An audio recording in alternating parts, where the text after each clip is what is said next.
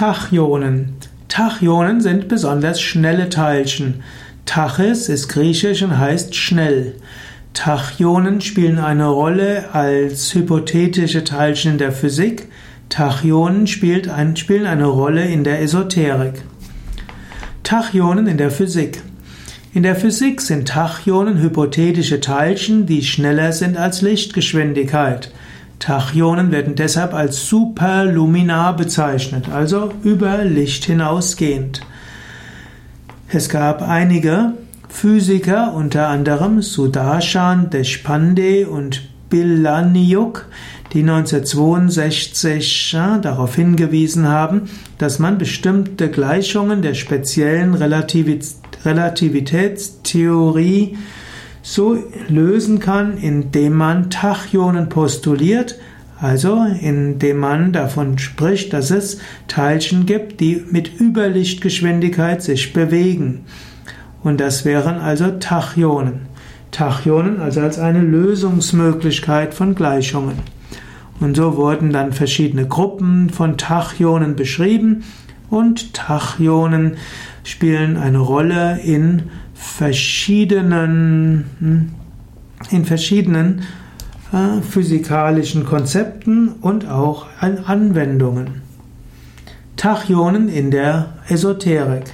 In der Esoterik wurde das Konzept der Tachyonen aus der Physik, hypothetische Teilchen, die eine Wirkung haben, obgleich sie eigentlich unmöglich sind, äh, übertragen als moderner Begriff für Prana, Chi, Ki oder Orgon. Man spricht von Tachyonenenergie, die wird als Urenergie bezeichnet. Und dort spricht man davon, dass man Tachyonen erzeugen kann, auch mit bestimmten technischen Mitteln. Zum Beispiel gab es den Psychotherapeuten Wilhelm Reich und der hat einen Orgonakkumulator entwickelt. Und so spricht man, dass er diese Tachyonen letztlich eine Tachyonenenergie erzeugt hat mit einem Orgonakkumulator. Letztlich kann man sagen, dass Tachyonen einfach eine andere Bezeichnung sind für Prana. Ich selbst finde es besser, man bezeichnet Prana als Prana. Tachyon ist ein physikalischer Begriff für eine hypothetische Energie.